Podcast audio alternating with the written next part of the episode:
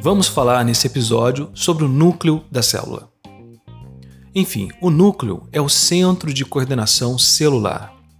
Trata-se de um corpo limitado pelo envoltório nuclear, localizado no interior das células, que contém o ácido desoxirribonucleico, o que conhecemos como DNA. A partir de moléculas do DNA do núcleo são formados os genes, responsáveis por carregar a informação genética. O núcleo também apresenta um nucleolo, que é responsável pela produção de ribossomos, também apresenta cromossomos, que representa a identidade, a estrutura portadora dos genes, e o nucleoplasma, que é o líquido no qual estão imersas várias substâncias necessárias para o seu funcionamento.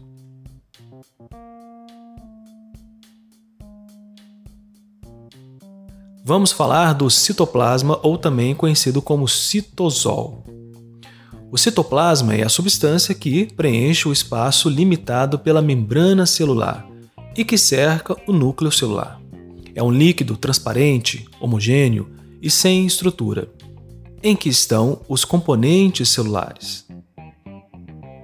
Em sua composição, a água, 70 a 85%, proteínas, cerca de 10 a 20%, lipídios, aproximadamente 2%, carboidratos, 1%, e vários íons como potássio, magnésio, fosfato, sulfato e bicarbonato. Agora, ribossomos. Os ribossomos são estruturas granulares em forma de pequenos grãos, responsáveis pela síntese, produção das moléculas de proteínas. O retículo endoplasmático granular, conhecido pela sigla REG, ou rugoso, que é conhecido pela sigla RER, consiste em uma extensa estrutura membranosa que forma um sistema fechado de tubos e cisternas. É também responsável pela síntese ou pela produção proteica e de alguns carboidratos. No retículo endoplasmático granular, os ribossomos realizam a produção de proteínas. Algumas dessas proteínas, como o colágeno, são produzidas no retículo endoplasmático granular. E logo após isso, são jogadas para fora das células.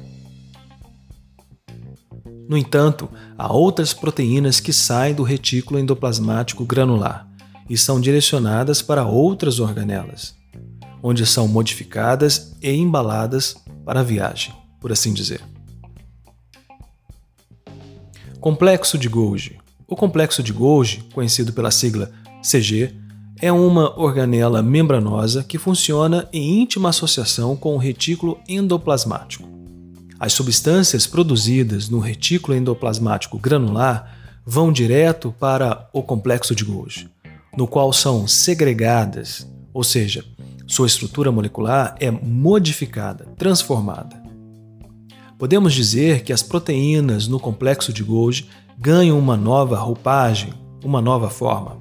Após essas modificações, o complexo de Golgi embrulha, empacota as proteínas em estruturas membranosas, que chamamos de vesículas de transporte. As mitocôndrias são organelas em forma de grãos, com membranas incluídas internamente, e elas são responsáveis pela produção de energia. As mitocôndrias são as usinas produtoras de energia para o funcionamento das células. Essa energia ela é representada pelo ATP, que é conhecido como trifosfato de adenosina. Lisossomos. Os lisossomos são pequenas vesículas contendo enzimas digestivas envolvidas por uma dupla camada lipídica. Quando essa camada é rompida, as enzimas são liberadas e realizam a digestão celular. Dessa forma, os lisossomos são como usinas de reciclagem em que ocorre a destruição de tudo aquilo que a célula precisa descartar e também o reaproveitamento de moléculas úteis ao metabolismo.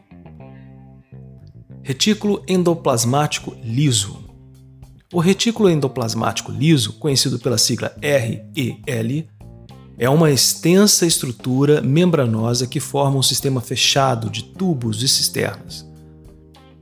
Ele é responsável pela desintoxicação celular e produção de ácido graxo, ou seja, gordura. Microtúbulos. Os microtúbulos são estruturas rígidas, por isso servem de arcabouço intracelular. Ou seja, em palavras mais simples, fazem parte do citoesqueleto das células. E esse citoesqueleto é que mantém a forma celular adequada à sua função. As organelas e vesículas são transportadas dentro das células por meio dos microtúbulos, e são esses microtúbulos as vias ou rodovias de transporte das células.